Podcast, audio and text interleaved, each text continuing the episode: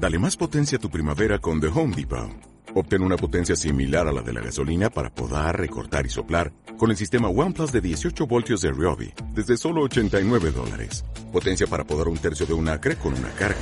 Potencia para recortar el césped que dura hasta dos horas. Y fuerza de soplado de 110 millas por hora. Todo con una batería intercambiable. Llévate el sistema inalámbrico OnePlus de 18 voltios de Ryobi. Solo en The Home Depot. Haces más. Logras más. Onda Aragonesa www.ondaaragonesa.com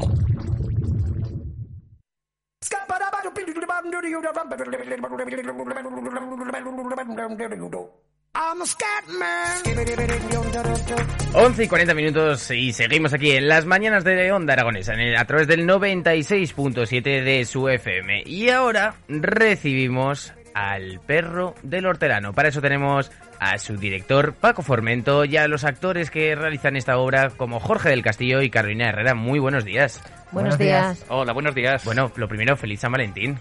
Igualmente. Igualmente, gracias. ¿Qué tal? ¿Cómo lo vivís? Pues con mucha emoción. ¿Sí? Uy, uy, uy. Me da a mí que no celebráis mucho San Valentín. Bueno, no, no celebro mucho. Bueno, Carolina, estás hablando tú, pero los demás están simplemente asistiendo. Bueno, yo lo celebro y nada más levantarme he tenido un regalazo ya. ¿Sí? que He dicho, ay, va, es que es San Valentín y yo no tenía nada para darle a mi pareja. A mí me ha pasado lo mismo, ¿eh? Ya. Por eso estoy cogiendo ideas de, de la gente que vais a pasar por las mañanas y hay que preguntaros cuál es el regalo que más ilusión os ha hecho de San Valentín. Bueno, a mí, eh, no en San Valentín, pero en un aniversario, Mira, me eso regalaron... también me vale. Te vale, pues ya está. Me regalaron un libro de poemas hecho por mi pareja. Ostras. Qué bonito. Sí. Qué regalazo. ¿Extensión? Yo que sé, igual era solo un poema. Pero has dicho libro No, de poemas, no. pues eso impresiona. no, pues Eso- no lo sé, 30 páginas. Bueno. Creo que tenía unos 10 poemas. ¿Y eran todos dedicados para ti? Sí. Qué bonito, qué envidia. La verdad es que muy bonito. Bueno, Paco, qué envidia. ¿Y a ti? Bueno, a mí el mejor regalo que me hicieron para San Valentín fue hace unos años, que fue un viaje a París Sí. de, para pasar dos noches y una cena súper romántica en el Bergalán, en la punta de, de la Cité de, de París, y fue maravilloso. Es que no lo voy a olvidar nunca. Bueno, y Jorge, A mí, yo soy mucho más simple. Una, una, una cena romántica en el parque con llevada en, en tuppers desde eh, casa. con un picnic, Muy ¿no? simple, sí, sí, sí, sí, muy simple todo, pero muy, muy romántico. Qué Bueno. bonito. Y pasamos de San Valentín a el teatro del mercado. Bueno, yo también tendría que decir que quien quiera celebrar San Valentín yendo al teatro es una muy buena oportunidad ver El perro del hortelano porque es una historia de amor. Bueno, cuéntanos sobre esa historia de amor. Bueno, pues Lope de Vega escribió un texto basándose en el, en el refrán, Mm. El perro del hortelano, que ni come ni comer deja. Y es un texto fantástico sobre los celos, el amor, de dónde nace el amor. Y al final es que el amor pues triunfa como en casi todas las obras, las comedias de Lope de Vega. ¿Nos estás haciendo spoiler ya de- del final? No, no, no, no es spoiler. Es que casi todo el teatro del siglo de oro, lo que es comedia, termina bien. Es curioso porque, bueno, hablamos luego de la adaptación, pero a mí me, me ha hecho gracia el hecho de que esta obra podríamos se escribió en el siglo XVI, pero se podría haber escrito ayer. Sí. Es actual el tema de a la hora de celos y sobre todo de clases sociales. Ahora mismo es tema de actualidad. Sí, es que son temas universales lo que se hacía en la época y claro que sí, el enamorarte de alguien que no es de tu escala social y el si esa relación puede ser o no ser, Mm. Pues sigue estando vigente y por supuesto el amor y los celos, que es algo que va con el ser humano y que todos tenemos amor y a lo mejor, no sé si todos tenemos celos, pero Diana en este caso, que es una de las protagonistas, es muy celosa. Es muy celosa. Eh, Carolina, ¿tú eres Diana? Sí. ¿Eres celosa? Bueno, soy una de las Dianas.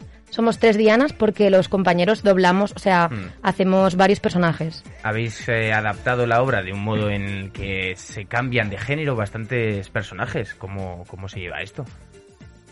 Bueno, pues yo, por ejemplo, hago de chica y de chico Mm. y la verdad es que es una aventura porque eh, te permite jugar y descubrir movimientos nuevos, cosas nuevas. Luego también son personajes em, con unas características muy marcadas Mm. que te dan mucho juego eh, para buscar, pues eso, la, la excentricidad. Sí, pero Entonces, la caracterización de uno de los personajes ante una persona que es básico en el teatro, ¿cómo influye esto a la obra? Porque estás cambiando de un personaje a otro totalmente. pues no influye demasiado, yo creo. Al final, por ejemplo, en la obra original eh, está el conde Ludovica Ujú. y en este caso es una condesa Ludovica. No pasa nada, simplemente en vez de decir padre dices madre. Claro, a la hora Entonces- de, a la hora de adaptar se cambia el lenguaje, pero yo todos los personajes que he adaptado de masculino a femenino, la verdad es que es porque se podía y el lenguaje original cambia muy poquito, muy poquito. Entonces, quien vaya a ver El perro del hortelano va a ver casi, casi, casi el original. Es una adaptación muy fiel, eh, pero que vanguardista en el momento en el que los personajes se cambian de género. Hombre, vanguardia, vanguardia. Hoy día es que partimos de que la sociedad, los géneros, hoy día Son fluidos. son fluidos. Exacto. Entonces también es una oportunidad para el alumnado de trabajar diferentes sexos, diferentes géneros, que al final es de lo que se trata, de que aprendan. Y no nos olvidemos que... cuenta, sí, eso, en, en el propio siglo de oro no existían actrices, eran los propios actores los que hacían personajes femeninos y masculinos, así que es un poco un pequeño homenaje a esa época también, el hecho de que haya actores haciendo de, de personajes, personajes femeninos y actrices haciendo personajes masculinos. Bueno, hablemos eh, español clásico, porque no es el texto fiel 100%, pero así a un 95%. Entonces, la gente que vaya a ver este 15 y 16 de febrero a las 8 de la tarde en el Teatro del Mercado, este El Perro del Hortelano, va a escuchar otra vez español clásico. Va a escuchar verso, porque es teatro en verso, y yo siempre lo digo, para mí es una delicia de texto poder escuchar un, un castellano reconocible, Mm. que también para eso la adaptación, he quitado algunos términos que eran muy complicados de entender hoy día, pero vais a escuchar cosas en castellano antiguo, sobre todo como se hablaba con los verbos, con según qué adjetivos, que hoy día no, no los empleamos. Y también es una pena, ¿no? Que hayamos perdido esa riqueza que tiene el castellano y que ahí se rescata. Lope manejaba muy bien el idioma, manejaba muy bien el verso. Hay muchos tipos de, de estrofas, sonetos, espinelas, romances, octavas reales, todo eso que además han estudiado el alumnado y escucharlo para mí es es como entrar en un mundo diferente. Entrar en un mundo del siglo XVI-XVII, que es nuestra, nuestro siglo de oro, y dejarte invadir por un texto que al final dices, wow, me he enterado de todo, pero no es a lo que estoy acostumbrado. No es el español, no es el habla normal, porque mm, Carolina, ¿nos podrías hablar en español? ¿Nos podrías recitar algunos versos de la obra? Sí, sí, claro. A ver. Será generosa hazaña de un hombre tan entendido que con esto quitarás la razón de tus enojos y aunque des agua a mis ojos, honra a mi casa darás. Que desde aquel bofetón Federico me ha tratado como celoso y me ha dado para dejarte razón. Vete a España que llore que te den seis mil escudos. No sé si es la entonación, el verbo, como lo ha hecho, pero vamos, se entiende a la perfección todo. Sí, sí, sí, sí. Bueno, ¿y la, eh, cuál ha sido los principales problemas al, al proceso de adaptación de esta obra? ¿Habéis tenido alguno o ha sido coser y cantar? Bueno, es coser y cantar cuando ya la tienes hecha. Mm. Yo en verano empecé a trabajar con dos versiones que existían en el mercado Ujú. Y a través de esas dos versiones yo he hecho una tercera versión. Vale. ¿Para qué? Para que cuadrara con el número de alumnos y alumnas y sobre todo también para que ya en octubre, que es cuando yo los cogía en la escuela de teatro, ya tuvieran el texto preparado para empezar a trabajarlo. Mm. Problemas es que es al contrario, son alegrías las que te dan los textos clásicos, bien sea Lope o Calderón o Cervantes, cualquiera que cojas de, de nuestro grandísimo siglo de oro, solo te da alegrías. ¿Cómo ves el trabajar con, con actores muy jóvenes? Lo mejor del mundo. ¿Te aportan esa energía y esa vitalidad o los mayores también te la, te la ponen? Te aportan muchas cosas. La verdad que la juventud, el alumnado de la escuela aportan muchísimas cosas porque están aprendiendo a ser profesionales y se les pide que aporten ideas, que aporten creatividad, cosa que han hecho muchos de ellos y muchas de ellas. Hay muchas escenas que sin lo que me han aportado no existirían, porque una cosa es lo que tú llevas en la cabeza como espectáculo, como director, y otra cosa es luego los actores y las actrices. Jorge, por ejemplo, que lo tenemos aquí, ha aportado muchas ideas al montaje. O sea, al plasmar otra realidad, porque tú puedes tener el texto en la cabeza y ellos, o sea, estás abierto a esas ideas de cambio durante la obra, aunque la tengas ya escrita y aunque hagas tu tercera versión. Sí, sí, sí, desde el principio. Además, yo creo que fue en la primera clase que se lo dije, que una cosa es lo que yo tengo en la cabeza y otra cosa es la que, lo que voy a hacer con ellos. Mm. Porque ellos tienen que hacer el espectáculo. No soy dictatorial de es esto, tú te mueves aquí, tú... No, no, no, no, al contrario. Yo trabajo de otra manera, trabajo desde un punto mucho más creativo, porque los actores y las actrices somos creativos y el resultado un, no sé si un 50 o un 60% es por ellos. Y de hecho, el espectáculo sigue evolucionando. ¿A qué te refieres con que sigue evolucionando? Pues que en cada sesión de las que hemos hecho y de las que vamos a hacer, ellos son personas humanas y siguen encontrando cosas de personaje. Y cosas leves, no Matices. matices, pero siguen encontrando cosas muy bonitas sobre los personajes. Siguen evolucionando eh, lo que es la obra en general. Sí, ¿verdad? sí, sí, sí. Y ellos van creciendo como personajes y como actores y actrices, Es claro. curioso porque en el teatro cada obra es diferente, pero el hecho de que establezcáis unas directrices en las que puede evolucionar la obra y de que desde el primer día, por ejemplo, mañana, 15 de febrero a las 8, a próximamente cuando la podáis representar no solo el 15 y 16, sino otros días, pueda ir evolucionando. Sí, yo se lo decía, porque es un aprendizaje hacer un espectáculo, sobre todo para ellos que están terminando tercero de la escuela, que es su último curso, y se aprende que no se para de aprender, de crecer, sino que el escenario te aporta, el público te aporta, y esos pequeños matices que hoy encuentras con el personaje que nunca habías encontrado, porque en ese día eh, la persona que tienes en el escenario también te aporta algo nuevo y dices, qué bien, esto me gusta todavía más, lo voy a mantener. Hablemos sobre la escuela de teatro, que eso me interesa también porque hemos hablado eh, muchas veces sobre escuelas de teatro, sobre cursos a disposición, pero ¿cómo funcionáis? ¿Vosotros os eh, hacéis ejercicios y luego decís, bueno, para fin de curso vamos a hacer esta obra? Bueno, pues depende de en qué curso estén el alumnado. En primero es un acercamiento y hay muchísimos ejercicios en las diferentes asignaturas, porque tenemos muchas asignaturas, tres departamentos, y primero termina con unos monólogos de final de curso. Vale. En segundo curso ya se empieza a cerrar más hacia los montajes. De hecho, a final de curso tienen un montaje en el, te- en el Teatro del Mercado, que estaremos en junio, que lo voy a dirigir yo, con segundo curso. Y luego en tercero tienen dos espectáculos, dos talleres. Uno ahora, en febrero, y otro en junio, que lo dirigirá Blanca Resano. Y ese será el principal. Yo ahora estoy en el Teatro del Mercado, este martes y miércoles. Y a- aparte tenemos eh, otro- otras muestras, como la muestra de clown de- Mm. en, el, en el curso de tercero, o los cuentacuentos en segundo, y alguna muestrilla más pequeña por ahí distribuida a lo largo de los cursos. Vamos, que es un no parar. Es uno parar, efectivamente. Bueno, desde el punto de vista del alumnado, ¿cómo lo estáis gestionando el hecho de tener varios cursos y ir aprendiendo? ¿Qué vais aprendiendo cada curso? Pues es un poco muy, muy paulatino. En, en primero se aprende a trabajar muy con, mucho con- contigo mismo.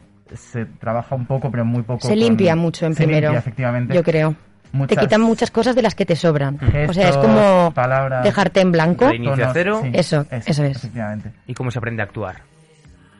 Vosotros, eh, porque a Paco, Paco sabrá responderme, pero quiero indagar en lo que es el alumnado y Yo creo que nunca se deja de aprender a actuar. Exacto, se aprende a- viviendo, ¿no? Contra más vives, más... Cuanta más experiencia, Más armas cuanto, cuanto tienes. más haces, No, a ver, eso está claro que la experiencia es lo que te da pues el conocimiento, pero cuando te reinicien a cero.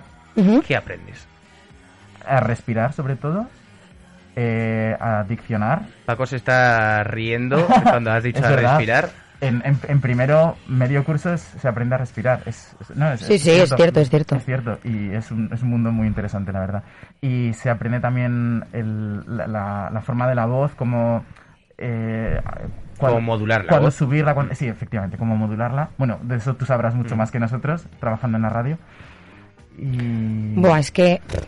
Es que es un universo. Es que Claro, porque- no, no, no, A- a- no, no solo puedes tener un- una cosa en la que centrarte. Son muchas. El cuerpo también, es, es, eh, se aprenden muchísimas técnicas de, de- Sí, de- sí. de trabajo Y luego creo que es probar. Por ejemplo, nosotros en primero eh, teníamos a Paco Mm. y entonces era probar, salir y decir, mira esto. Hmm. Sal y a ver qué pasa.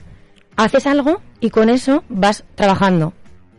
Pero es, es, es que es lanzarte un poco a la piscina, yo creo. Bueno, yo creo que la cosa está en que salir a un escenario no es fácil. Hombre, no, no es fácil. O sea, el primer, la primera obra siempre tienes los... Bueno, y yo creo que todas las obras tienes que tener los nervios porque le das a esa importancia. Claro, claro, los, los nervios nunca se van. O sea, aprendes a llevarlos, porque es muy importante. Al final, si no controlas los nervios, ¿Mm? Los, Eh, los nervios te llevan a ti. ¿Y cómo se aprenden a controlar los nervios, chicos? Pues para empezar, para mí es llevarlo muy claro lo que vas a hacer. Hmm. O sea, muy claro el texto, muy claro dónde vas. O sea, todo eso clarísimo, porque como salgas dudando, estás muerto.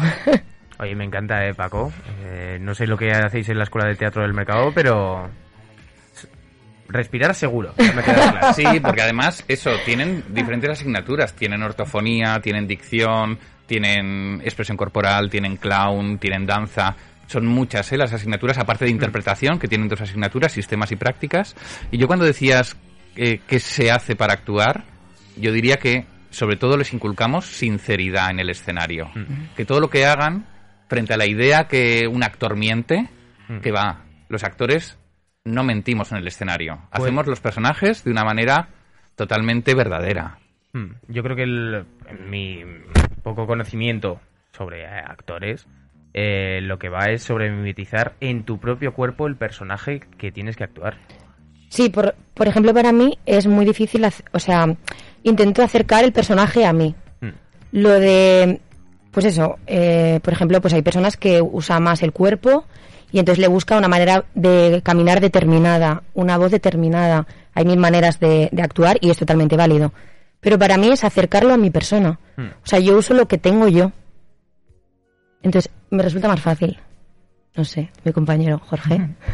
Nosotros el, el año pasado tuvimos... Jorge, tú ya vas mimetizado con el traje del siglo XVI, tengo que decir. No, no, no. En, la obra llevamos otro tipo de vestuario, Mm. ¿eh? No, mucho más chulo, mucho más bonito. Eh, decía que el, el año pasado tuvimos otra, otra profesora distinta llamada Alicia Rabadán, Hmm. eh, cuya forma de trabajar es a través del cuerpo, como decía Carolina.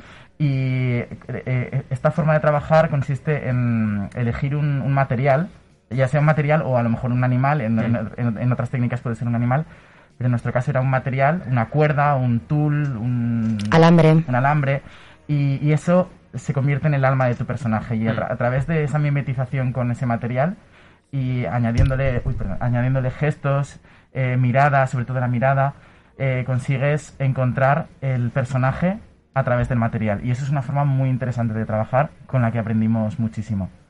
Bueno, Jorge, yo quiero que te quites un momento la mascarilla, por favor, si es posible, y que nos recites algo de español clásico, porque antes Carolina lo ha hecho espectacular y quiero que lo muestres tú también para que la gente lo pueda oír. Vale, pues puedo empezar con el monólogo de segundo acto, por ejemplo. Nuevo pensamiento mío, desvanecido en el viento, que con ser mi pensamiento de veros volar me río. Parad, detened el brío. Que os detengo y os provoco, porque si el intento es loco, de los dos lo mismo escucho. Aunque donde el premio es mucho, el atrevimiento es poco.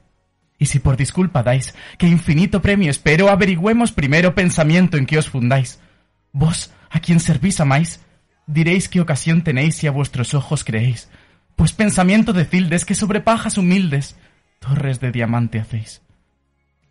Oye, enhorabuena, Paco. Se te estaba, se te estaba iluminando la, la sonrisa desde aquí, sin, sin poder verlo porque llevas la mascarilla, pero te estaba viendo que se te estaba cayendo la baba. Es que para mí es un orgullo. Hmm. Lo primero, poder dirigirles y es un orgullo el resultado que, que han hecho encima de un escenario. Tiene que ser muy gratificante ver el trabajo de un año recompensado en, en una obra. Bueno, no de un año, ¿eh?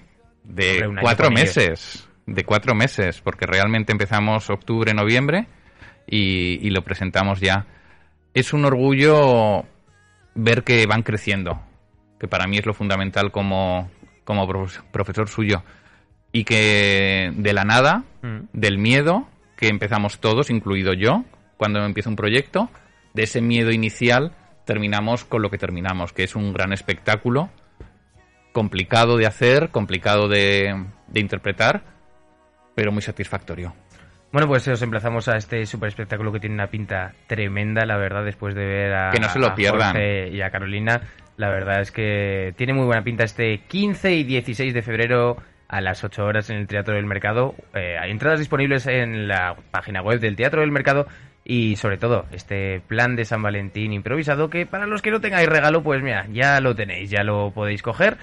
Y Paco, que vaya muy bien, mucha mierda, sobre todo. eh, Muchas gracias. tiene muy, muy buena pinta y te lo digo en serio, el hecho de que cojáis actores tan jóvenes que en cuatro meses podáis sacarles todo el potencial y casi se te escapa una lágrima al ver a, al escuchar a Jorge, ¿eh? Bueno, pero porque yo soy muy emocional, De ¿eh? lo mal que lo he hecho. No es nada raro. El viernes saben que me emocioné con la función que hicieron. Bueno, El, el martes me emocioné poquito, el miércoles ya casi nada, el jueves, pues, eh, pero ya el viernes hicieron una función preciosa. Es curioso porque te emocionas de, de las obras que ya has visto 40 veces. Uy, 40 veces. Madre mía, no sabes lo que ensayamos. Sí, pero es que eh, es lo que tiene el teatro, que cada función es única y es magia lo que se hace encima de un escenario y ellos el viernes hicieron magia. Buah, qué bonito. Bueno, pues ya sabéis, eh, queridos oyentes, regalad amor, regalad teatro. Así que chicos, muchísimas gracias por pasaros por los micrófonos de Onda Aragonesa y mucha mierda. Gracias Muchas a ti. gracias. Hasta, luego.